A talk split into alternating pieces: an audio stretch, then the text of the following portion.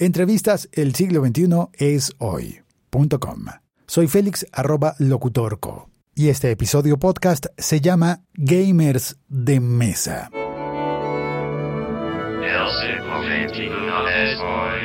¿Cómo podemos describir a las personas aficionadas a los juegos de mesa? En estos tiempos en los que todo tiene un nombre y una categoría, yo todavía no he encontrado un nombre contundentemente sonoro y fácil de recordar. Gamers de mesa. En realidad está en dos idiomas, no, no pega. Y hay nombres que ya se están usando como Board Game Geeks. Pero me gustaría que existiera uno en español, ¿no? Como Jugadores Desenchufados, que sería la versión de Unplugged Gamers, para recordar la serie de conciertos de rock con instrumentos acústicos. Finalmente, pues digamos que son juegos desenchufados. Bueno, hay que buscar a los expertos cuando se quiere aprender bien de algo. Y para conocer más sobre los juegos de mesa y la pasión por ellos, llamé a Juan José Fernández en Chile, creador y editor de juegos de mesa, y conversé con él un rato. Esta es la conversación. Hola Juan José, ¿qué tal? Hola Félix, ¿cómo estás? Muy bien, gracias, muchas gracias. Ah, terminando de escuchar tu último capítulo del podcast. Ah, caramba, qué vergüenza, hombre, no. Al principio de la grabación se oía un eco, algo que normalmente pasa cuando se llama a una computadora y no a un teléfono. ¿Tendrías de casualidad unos audífonos manos libres? No, creo que en el auto puedo tener, a ver. Tengo acá. La verdad no pensé en ello.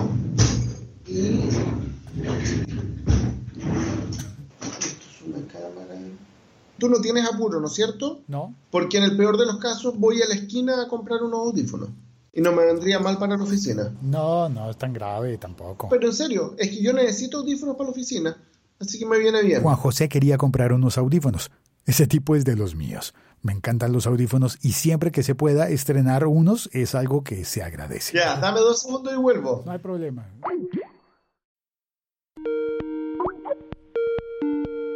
¿Se escucha? Se escucha bien. Hola Juan José, Ah, ¿cómo va todo? Todo bien. ¿Estamos estrenando audífonos? Estrenando audífonos. Perdón por haberte hecho salir a comprar unos audífonos. No era mi intención. Mira, la verdad es que desde que vivo en esta ciudad, cualquier cosa que me signifique caminar o salir es un agrado, así que no, no hay problema. Un agrado. ¿Qué ciudad es? Vivo en San Fernando, al sur de Santiago, como a una hora y media de Santiago más o menos. Y si bien es una ciudad relativamente grande, todavía comparte mucho con el mundo rural. Tiene todas las ventajas de una ciudad grande, todos los servicios financieros, hospitales, de todo, educacionales, pero por otro lado tiene la gracia del campo. La comida más barata, las verduras, la fruta a precios espectaculares, el salir a caminar por un aire limpio y por parques bonitos o a cinco minutos estar en la cordillera ya disfrutando de unas estrellas maravillosas en la noche. Entonces, bueno, es otro mundo, digamos. Eso suena muy bonito, pero también suena como a que vas a la esquina y no necesariamente encuentras una variedad de audífonos para comprar. ¿O sí? La verdad es que me demoré un poco porque cierran a la hora de almuerzo. La gente acá cierra sus locales y se va a dormir siesta. Qué y no bonito. vuelve hasta las 4 de la tarde. Así que, bueno, es distinto. Además estamos en época de verano todavía en Chile. Está terminando el verano ya. Quedan un par de días. Y de ahí ya comienza el otoño, pero el otoño se anduvo adelantando un poco porque vamos a tener lluvias este fin de semana, las temperaturas ya bajaron harto, así que así que está medio cambiado el tiempo. Igual, tengo entendido que vas a, vas a ir a Colombia. Yo estoy en Colombia. Sí, voy a Colombia, entiendo que es el 9 de mayo en que estaré allá haciendo una charla sobre eh, juegos de mesa. Juegos de mesa. Y aquí Sí. está el punto que yo me lo estaba pensando bastante porque lo que hago normalmente es un podcast que habla de tecnología. Todo el sentido del mundo hablar para gamers, jugones, les dicen en España, ese término sí que me, me parece gracioso, jugones, pero funciona, ¿no? Para jugadores de todo tipo de juegos, de repente caí en cuenta, es que los juegos no son nuevos, suelen tener una tecnología siempre, pero la tecnología va desde una tapa de una botella de refresco o de gaseosa con la que jugaba yo de niño en la calle a juegos que se arman y que se extienden en la mesa y juegos que se corren en una computadora, en una consola de juegos o en un teléfono. ¿Tú eres experto en juegos de todos esos tipos o de solo algunos? Eh, soy experto en juegos de mesa, no en juegos de video. Sé de juegos de video porque juego juegos de video, pero eso no me hace un experto. Sé de juegos de mesa, produzco juegos de mesa, conozco de juegos de mesa, hablo de juegos de mesa y por lo tanto esa es mi especialidad. Y lo que me parece interesante de esto es ver que en medio de una época en la que creíamos que todo se había tecnologizado al punto de convertirse en electrónico, hay una oleada grande, por lo menos en mi país, de volver a los juegos de mesa y de jugar no solamente los juegos tradicionales del eh, monopolio o, hágase rico o como se llame en tu país, porque hay diferentes franquicias y, y nombres, no solamente los juegos de cartas de tipo 1 o Magic, eh, que otros hay de Yu-Gi-Oh, sino que hay juegos de autor con cajas de lujo, con fichas para armar. Me pareció increíble cuando me enteré de que había un mercado gigantesco de bolsas para empacar las fichas. Exactamente. Eso me parece como, como súper exótico, ¿no? Es decir, como que tú escribes, tengo un juego de tarjetas que es de tal tamaño y te envían eh, las bolsas exactamente de ese tamaño y no de otro. Así es, hay mercado para todo, hay eh, accesorios para todo, es como el mundo actual nomás, donde está todo pensado para el cliente de manera muy detallista. ¿Tú crees que un juego de mesa que está hecho en qué? ¿En cartón, posiblemente? Cartón, plástico, madera, mucha madera. Qué bonito.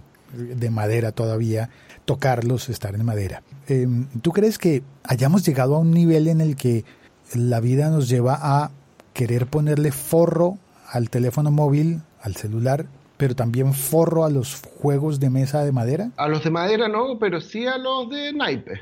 De hecho, un gran mercado es el de los protectores y viene desde la época del Magic y del Yu-Gi-Oh y esas cartas de juegos coleccionables, es donde habían cartas muy valiosas. Por ejemplo, la Black Lotus, una carta mm, muy famosa del Magic, se vendía por miles de dólares. Quien tenía esa carta, lógicamente, tenía que protegerla de alguna manera. Y hay protectores más eh, y hay protectores menos el usual de los mortales ocupamos unos protectores plásticos para que las cartas no se rompan después de cierta cantidad de uso. Pero, pero hay gente que llega al extremo de forrar todo, digamos. Hasta los juegos que ocupas una sola vez ya los tienen forrados. Pero cada loco con su, cada loco con su tema. Con su forro. sí, exactamente. un saludo para quien oiga esto en Argentina. Lo siento. ¿Cuántos tipos de juegos de mesa hay, Juan José? Uf, mira, te, hago un resumen de cómo ha cambiado el mundo de aquí hace 30 años para que te hagas una idea. Ajá. El año 1979 se realiza por primera vez la ceremonia de premiación al juego del año en Alemania. El juego de mesa del año. Eh, Spiel des Jahres eh, o Spiel des Jahres, así se llama, y donde se premia al mejor juego de mesa creado ese año, publicado ese año en Alemania. Y eso produjo un remesón tremendo en los juegos de mesa, especialmente en Alemania, que se mantuvo una tradición larga de juegos, porque con la aparición del Atari, de las consolas de juego y todo eso, los juegos de mesa que a principios de los 80 vendían 300.000 unidades, 400.000 unidades, pasaron a vender unas pocas miles a principios de los 90, mediados de los 90. Y era un mercado muy deprimido y salían muy pocos juegos al año. Entonces tú ibas a la feria de Essen, a la feria de Nuremberg, y te encontrabas con 30, 40, ya como mucho 80 títulos nuevos al año 2018 están saliendo alrededor de 3.500 a 4.000 juegos nuevos al año. Así ha cambiado el mercado. ¿Y es posible que haya gente para jugar todos esos juegos? ¿No puede haber una persona aficionada que diga voy a estrenar un juego nuevo cada día del año y aún así no tiene tiempo suficiente para probarlos todos? Exactamente. Y hay locos como yo que en algún momento de la vida compraron muchos juegos más de mil juegos y que todavía no los termina de estrenar todos. Y tengo juegos cerrados desde hace cinco años, seis años y todavía no los he podido estrenar. ¿Pasará con los juegos como con las figuras de colección que supuestamente sin abrirlas cuestan más? Eh, sí, sí pasa. Sí pasa. Y hay juegos de colección.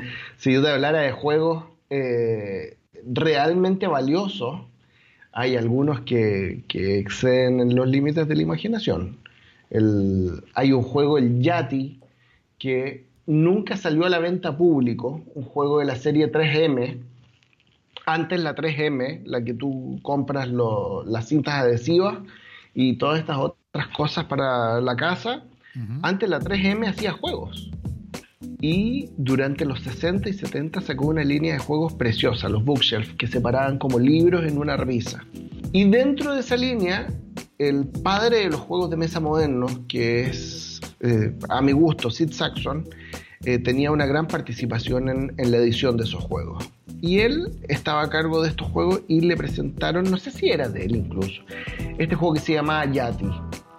Y se mandaron alrededor de 300 copias de preproducción a reviewers Ah, reseñadores, para que dieran... ¿Reseñadores son personas que juegan o que simplemente revisan el juego a ver cómo está construido? No sé. Eh, no, que hacen algún tipo de nota de prensa, dan alguna explicación en alguna revista o son dueños de tiendas, alguien con alguna opinión formada sobre el juego.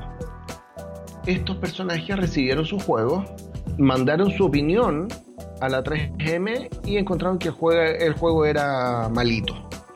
Y por lo tanto el juego nunca se produjo en masa. Al día de hoy encontrar una copia de Yati es un sueño, digamos, porque hay gente que se deshizo de su Yati sin saber lo que tenía en las manos. Eh, hasta hace unos años se vendían copias, antes de la llegada, antes de la masividad de Internet, se vendían copias por 3 mil dólares, 4 mil dólares. Actualmente, como ya se sabe de muchas copias dando vuelta, el valor ha ido bajando, pero alcanzó esos precios ridículos por un solo juego de mesa, que su costo de producción no debe haber sido más de 20 dólares o 30 dólares. Y además que fue referenciado como juego malo. pero si el valor no está en el, en el juego mismo, está en, el, en, en completar la colección, porque el Yati te permite completar una colección de juegos bookshelf muy bonitos y solamente el que tiene el Yati tiene la tiene realmente la colección completa. O sea, puede ser que yo quiera comprar el Yati, pero no para jugarlo, sino para valorizarlo. Para mirarlo. Para mirarlo, exactamente. Para decir, mira, tengo el Yati ahí en el armario y, ¿y cuándo lo vas a jugar? No, es muy malo. bueno, es un poco eso. Hay que hay que mantenerlo oculto nomás de las manos de los niños especialmente. Esa es otra, otra de las nuevas eh, formas de concebir los juegos. En la época de mis abuelos, los juegos eran para niños y hablar de que una persona está jugando, de que un adulto está jugando, era sinónimo de algo malo, de algo incluso perverso, ¿no? Estaba el, no juegues con mis sentimientos, y es que tú te tomas todo como un juego y siempre una connotación de, que eso es malo, de que eso está mal, de que cómo se te ocurre ser un adulto y dedicarte a jugar. No debes hacer eso. Jugar es perder tiempo. ¿Qué opinas tú sobre eso? Me dedico a eso. No puedo decir que es perder tiempo. Tengo dos niños. Todavía no están en una edad como para que jugar con ellos sea un desafío pero me preocupo de jugar con ellos para que entiendan los valores intrínsecos que hay dentro de un juego. Y si bien jugar eh, parece ser cosa de niños, el juego moderno tiene mucho de juego de adultos. Y es de lo que vamos a hablar en la charla el, el 9 de mayo con el Centro de Innovación de Colombia. Incluso se le ha dado un uso en las empresas los juegos de mesa. Porque si bien un juego de mesa funciona en un ambiente controlado y contenido en el mismo juego, Hay muchas cosas que se pueden descubrir y se pueden analizar de un juego de mesa. Y yo te voy a contar una anécdota muy ridícula, puede sonar, pero se trata de una tienda de bicicletas en Santiago de Chile. En la tienda, el dueño de la tienda vendía bien, no tenía problemas, era una tienda relativamente exitosa y uno de sus vendedores, que era un joven de 24 años, que no había podido terminar la universidad por distintos motivos, estaba trabajando ahí como vendedor. De repente trajo un juego que se llama Bonanza. El Bonanza es un juego de negociación, donde tú tienes que negociar, y acá te vas a reír, porotos o, o frijoles, no sé cómo les dicen en Colombia. Frijoles. Nosotros le ponemos acento en la I, los mexicanos en la O. Ya, frijoles. Es un juego de negociar frijoles de distintos tipos. Porotos. Entonces, porotos, nosotros le decimos porotos. Judías. Bueno, hay... En España es judías, claro. Entonces tú llegas y tomas tres eh, frijoles azules y los tratas de intercambiar por un frijol rojo que es más valioso. Y luego de intercambiar y negociar por aquí y por allá, tú los plantas dentro de tus campos y después tratas de cosecharlos. La idea parece absolutamente tonta, pero lo que se expresa en el juego, hay mucha habilidad para poder negociar e intercambiar estos, estos porotos. Y estando dentro de su colación, eh, almorzando con sus amigos, jugando este juego, el jefe se dio cuenta de que este vendedor tenía una habilidad innata para negociar. Y lo invitó un día a una reunión con unos proveedores. Y antes de entrar le dijo, a ver si tú me puedes conseguir un mejor precio de lo que yo tengo pensado. Y entró. Y efectivamente, no me acuerdo para qué tipo de accesorio era, digamos, para inventar un poco la historia, porque no me acuerdo del detalle, habrán sido campanitas para bicicletas y consiguió un 15% más bajo el valor de los productos. Y el jefe quedó fascinado. Y hasta el día de hoy, si bien sigue siendo vendedor, cumple otra función dentro de la empresa y le pagan un extra por los negocios que hace. Y a mí me parece fascinante eso. Y en el fondo las empresas tienen que poner ojo en las habilidades blandas o en aquellas que no quedan de manifiesto en una entrevista de trabajo porque se pueden perder muchos valores, eh, muchos talentos que no se vislumbran a primera vista. Claro, en una entrevista de trabajo no le puedes poner una prueba a alguien de cómo va a negociar los precios de los insumos para una industria. Se podría hacer una prueba jugando en...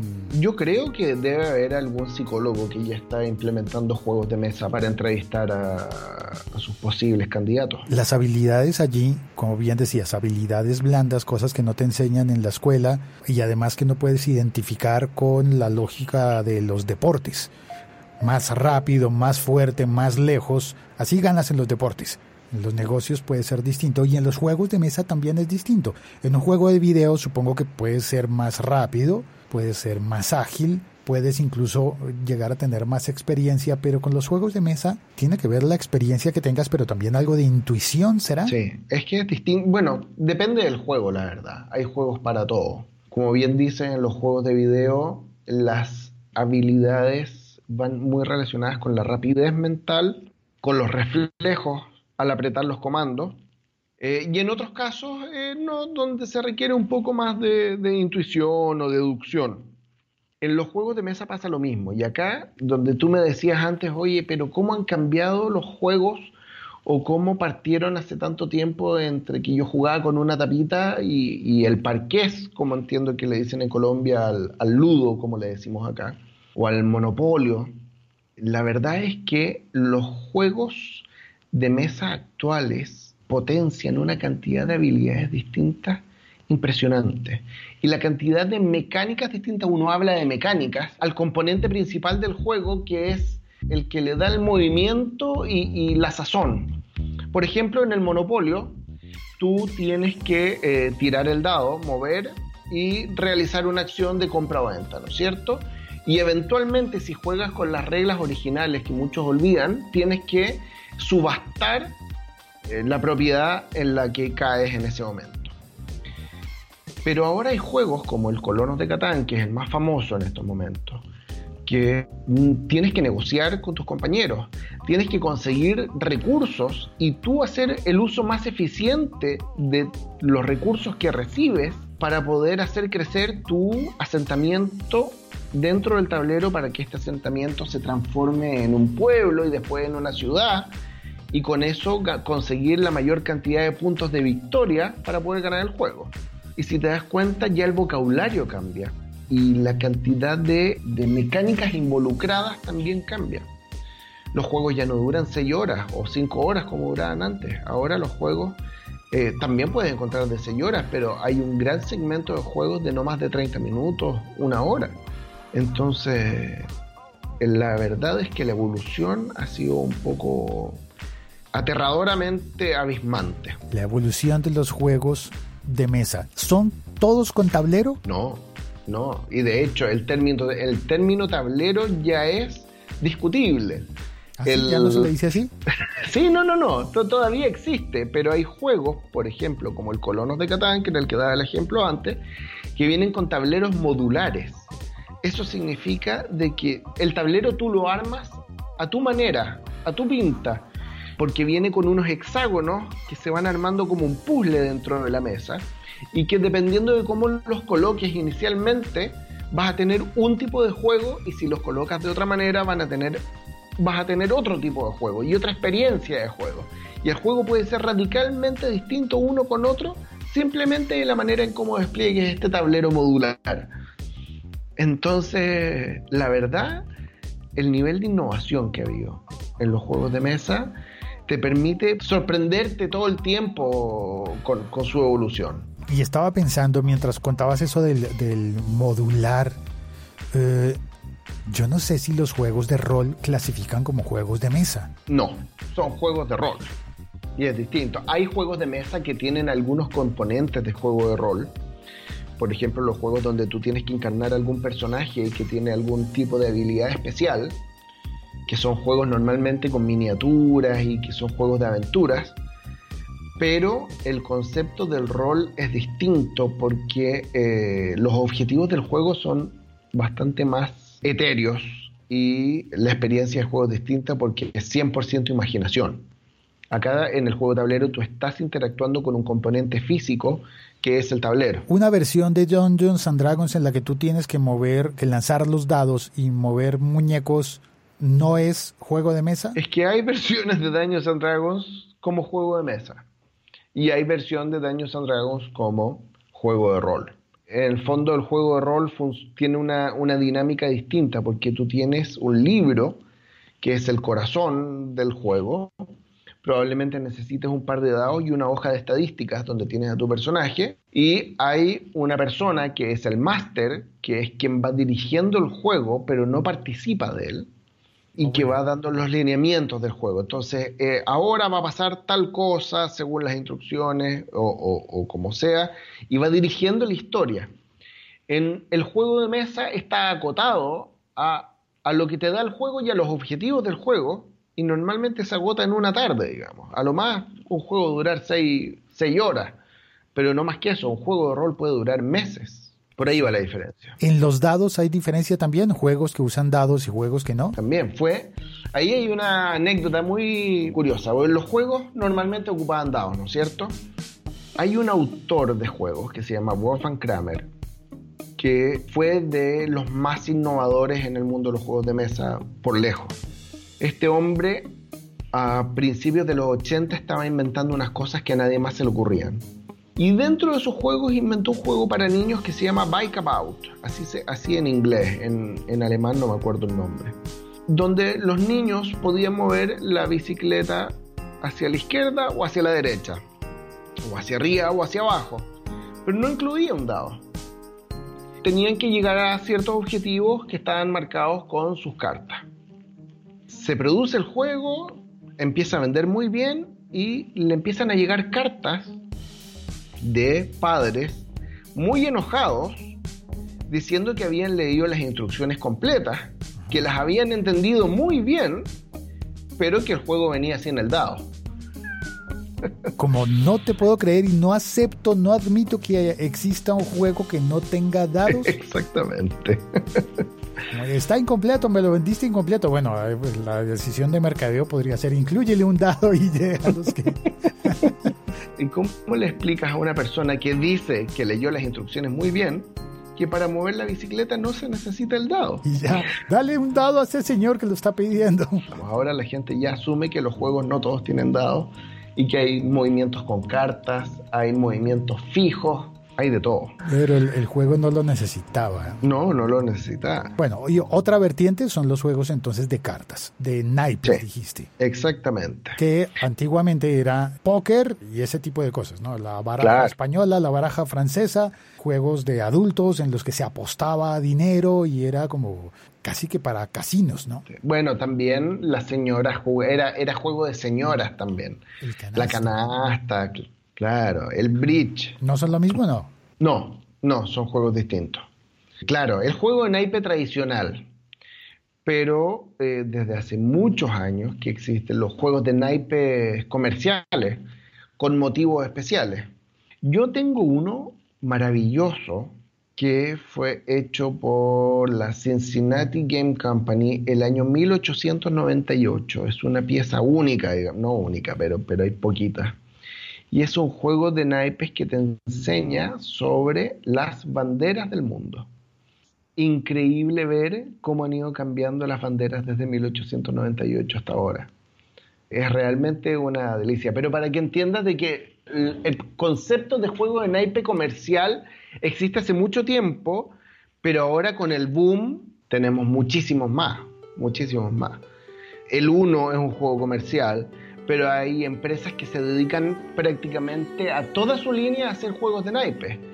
Amigo Spiel en Alemania, Nuremberg Spielkarten, Berliner Spielkarten, otros países, Game Right hacía muchos juegos de naipe en Estados Unidos. En fin, hay empresas dedicadas a los juegos de naipe y en España Fournier también hizo algunos juegos de naipe y ahora están más popular que nunca el concepto. Y los juegos de naipes para niños y esta oleada de, juegos, no sé, japoneses, Magic, ¿de dónde viene? Magic de Estados Unidos. También recuerdo eh, cartas con eh, fichas técnicas de, carros, ¿no? De, Eso se llaman cuartetos. Los cuartetos. Los super triunfos. O algo así, te tiene que haberse llamado el naipe, ¿no? Fueron muy populares en América Latina a fines de los 80 había una empresa argentina, no sé si se distribuían en Colombia, la verdad. o puede haber sido unos similares de otra marca, no sé. Bueno, pueden haber ido más de una marca, la verdad, pero hacían estos naipes maravillosos donde tenías autos de rally, autos de carrera, aviones, naves espaciales. Y después se fueron poniendo más creativos le empezaron a poner características o valoración a los dibujos animados, a los monitos animados, no sé cómo les dicen allá, a, la, a, las, a las tiras, no a las tiras cómicas, sino a, las que dan en televisión. Sí, dibujos animados. Dibujos animados. Y entonces tenías a los Thundercats y Leono tenía altura un metro noventa, fuerza, tal, tal valoración.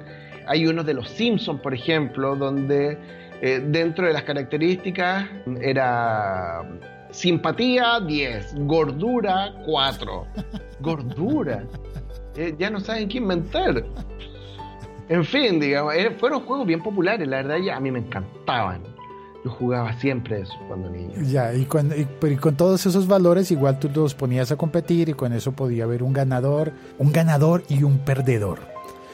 Yo tengo un amigo que es muy aficionado, va todas las semanas y siempre cuando me lo encuentro después de los juegos le pregunto, ¿cómo le fue? ¿Ganó?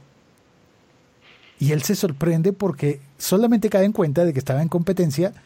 Cuando yo le pregunto, ¿ganó o perdió? Casi quedaría lo mismo para él en algunos casos. Y eso me dio a pensar que tal vez en algún momento los juegos que estaban hechos para divertirnos cambiaron de, función y nos creímos que eran para ganar, ganar o perder. De manera que uno de los jugadores iba a salir muy contento y otro muy triste. ¿Sabes por qué ocurre eso? Yo lo he pensado harto. Yo creo que antes, como había menos oferta de juegos, tú estabas limitado a una cierta cantidad de títulos. Y por lo tanto tenías que repetírtelos varias veces porque no tenías otra opción, digamos. Y una vez que tú repites una actividad, empiezas a competir. Porque cuando juegas algo una sola vez, juegas para divertirte simplemente, para conocer, para disfrutar el momento. Pero cuando ya estás entrando a jugar por quinta vez el mismo juego, uno ya entra a competir. Uno ya empieza a compararse incluso con uno mismo. Uy, pero si la vez pasada hice 20 puntos y ahora estoy haciendo 15. ¿Qué es lo que pasa? Yo creo que va por ahí. Interesante, competir con uno mismo incluso. La autosuperación. Bueno, pero eso al mismo tiempo me parece que bien, porque entonces vas a mejorar, pero qué mal porque entonces no vas a poder estar tranquilo nunca. Bueno, pero es parte de, es parte de la naturaleza humana, yo creo. Quizás la palabra no es competir, pero es esforzarte por hacerlo mejor. Si en el trabajo pasa lo mismo. Yo soy abogado, atiendo a un cliente, realizo la gestión que me encomienda y después de entregado el caso tú dices, pude haberlo hecho mejor. La próxima vez lo intentas hacer mejor. Pero para eso tiene que haber una reiteración. Tienes que recibir en el caso de, los abogados un caso similar para poder ponerlo en práctica. Y en los juegos pasa lo mismo. Tienes un juego, lo jugaste una vez, saliste tercero ¿Cómo no vas a querer salir primero la próxima vez? A, la vez creo que puede generar la amargura de no alcanzar unos resultados y de pronto estoy pensando en una, especie de estrés y de presión constante de, la vida y proyectándolo hacia un juego que uno podría tomárselo como ah, estoy jugando, no es grave y si pierdo pues no es grave, que es el momento en el cual tú deberías darte el lujo de perder y casi que te iría mejor perdiendo en los juegos, para eso son, para arriesgarse y para jugar, que perder en cosas que impliquen dinero, ¿no? En un negocio, perdí en un negocio, significa que ya no tengo más, no sé, el presupuesto del, del año, o qué sé yo. Sabes que por eso yo te mencionaba antes los valores intrínsecos de los juegos para los niños, porque los niños tienden a tomarse las cosas más a pecho, ¿no es cierto? Y los juegos de mesa cuando tú lo juegas con ellos, uno tiene que cumplir un rol muy importante ahí para demostrarles o para enseñarles a perder con gracia, a no frustrarse, distinguir una situación de juego a una situación de vida real y a esforzarse también, a poner atención, a seguir instrucciones. Hasta el día de hoy hay adultos que, con los que uno juega y que uno se da cuenta que no, no tienen bien desarrollados esos, esos valores, digo yo. No jugaron eh, lo suficiente de niños. Mm, probablemente. O perdieron muy poco. Porque también es bueno aprender a perder, porque si no sabes perder, ay, ay, ay, qué mal lo vas a pasar cuando seas adulto. Claro, aprender a perder. Yo creo que cada grupo de juegos tiene alguna anécdota con algún picado. alguna persona que se enoja de, una manera distinta al perder un juego. A mí me pasó una vez una de las personas con las que estábamos jugando agarró un montón de fichas, las tiró arriba del tablero y se fue a acostar. y terminó el juego, obviamente. En, todos los juegos en los que yo he estado, siempre hay alguien que... a veces fui yo, a veces fui yo. Pero siempre había alguien, o casi siempre, que se molesta por el juego y que, bueno, lo bonito era que al final podíamos estar muy bravos en el juego, pero al final terminábamos saliendo a comer juntos y no, no había problema. Menos mal, si no, no tendrías amigos ahora. sí, alguna vez fui yo seguramente el mal perdedor. Espero haber aprendido la lección de eso. Bueno, espero lo mismo. Uno, uno, espera eso también y también cuando uno tiene niños espera que los niños también lo aprendan. Y los grandes ahora con los con, con todos estos juegos de mesa. Vale, pues eh, Juan José, muchísimas gracias por, por la llamada, por conversar. Ya nos veremos en Bogotá y quiero aprender más sobre esto. Bueno, nos veremos cuando quieras. Siempre está Skype también, así que eh, puede ser en cualquier momento, no solamente en Bogotá. En todo caso, dejo a todos invitados a que vayan a esta charla eh, organizada por el Centro de Innovación porque va a estar eh, interesante, no solamente va a ser de juegos de, de, tableros, sino de muchos otros aspectos de la innovación, como los juegos de video, o eh, van a ir incluso organizadores de reality, de reality shows de televisión. que me parece bien interesante eso. ¿Y sabes dónde se inscribe la gente que quiera ir en Bogotá? Pueden buscar información en centroinnovación.com y además tienen eh, un juego de mesa que hicieron que se llama Wake Up Brain, como despierta cerebro. Así que por ahí también lo pueden buscar eh, por ahí. Pero se ve bien entretenida esta charla y, estoy con, con mucha ilusión de, de poder conocer a los, a los bogotenses. ¿Bogotenses se llama la gente de Bogotá? No, ¿en serio? No. ¿Bogotano? Eso sí. Ah, ya, bogotano. Es que no he estado nunca en Bogotá. He estado solamente en Cartagena, India, de vacaciones. Así que es mi primera vez allá. Vale, muy bien. Pues no, no importa, era por, por trolear, por tomar un poco el pelo, porque hay muchos hay, muchos. Hay una población, por ejemplo, cerca de Bogotá que se llama Mariquita. ¿Ya? Y adivina pues cuál es el gentilicio. Ah, bueno. acá también pasa mucho con algunos lugares. Ahí está Putaendo en Chile. Putaendo. ¿Y cuál es el gentilicio? No, putaendino debe ser. De hecho, yo en estos momentos vivo en un lugar que se llama Tinguiririca. y, trata de pronunciarlo y trata de buscarle un gentilicio a eso. Yo todavía no descubro cuál es el gentilicio de la gente de Tinguiririca. Tinguiririca. Sí. Vale, pues si alguien fuera de Colombia quiere saber cuál es el gentilicio de Mariquita, que me escriba por Twitter, arroba locutorco. Y si alguien quiere contactarte a ti, Juan José, ¿cómo lo hace? La verdad es que soy incontactable. No sé cómo lo lograron ustedes. No, por mi página de Board Game Geek, que es la base de datos de juegos más grande del mundo, por ahí también me pueden pillar. ¿Cómo se escribe? Board Game Geek. Board como de tablero. De tablero. Board, voy a decirlo en castellanizado. Board Game Geek. Geek. Board Game Geek boardgamegeek.com. Y por último, encontrará algún juego mío vendiéndose por ahí. ¿Qué significa algún juego mío? ¿Algún juego que yo haya hecho? Como autor, así como hablaba. Como autor, o como productor, o como editor. Igual que un libro. Está el que escribe el libro, el que lo edita, el que lo ordena, el que le pone la tapa bonita, el que lo manda a producir. Exactamente lo mismo. ¿Hay corrección de estilo para los juegos? También. Hay usos estándar cosas que hay que poner en una caja y que no te puedes olvidar. No se te vaya a olvidar poner eh, peligro asfixia, por ejemplo son cosas que incluso por ley están exigidas, al menos en nuestro país. Entiendo, si hay fichas pequeñas y si hay niños bebés, advertir, este juego no es para menores de tres años, cosas así. Exactamente, sí. ¿Y en Facebook como JJ o como Juan José? Juan José Fernández Quiroga, orgulloso de padre y de madre. Que no lo usan los gringos, ¿no? Solamente tiene un apellido. Acá ocupamos los dos, más fácil de identificar. Menos homónimos. Exactamente. Juan José, muchas gracias. Muchas gracias a ti, Félix. Nos estamos viendo, pues. No me vayas a dejar sin decirme el gentilicio del iriquitiquen que... que Tingiririca. Tingiririca. Tingirica.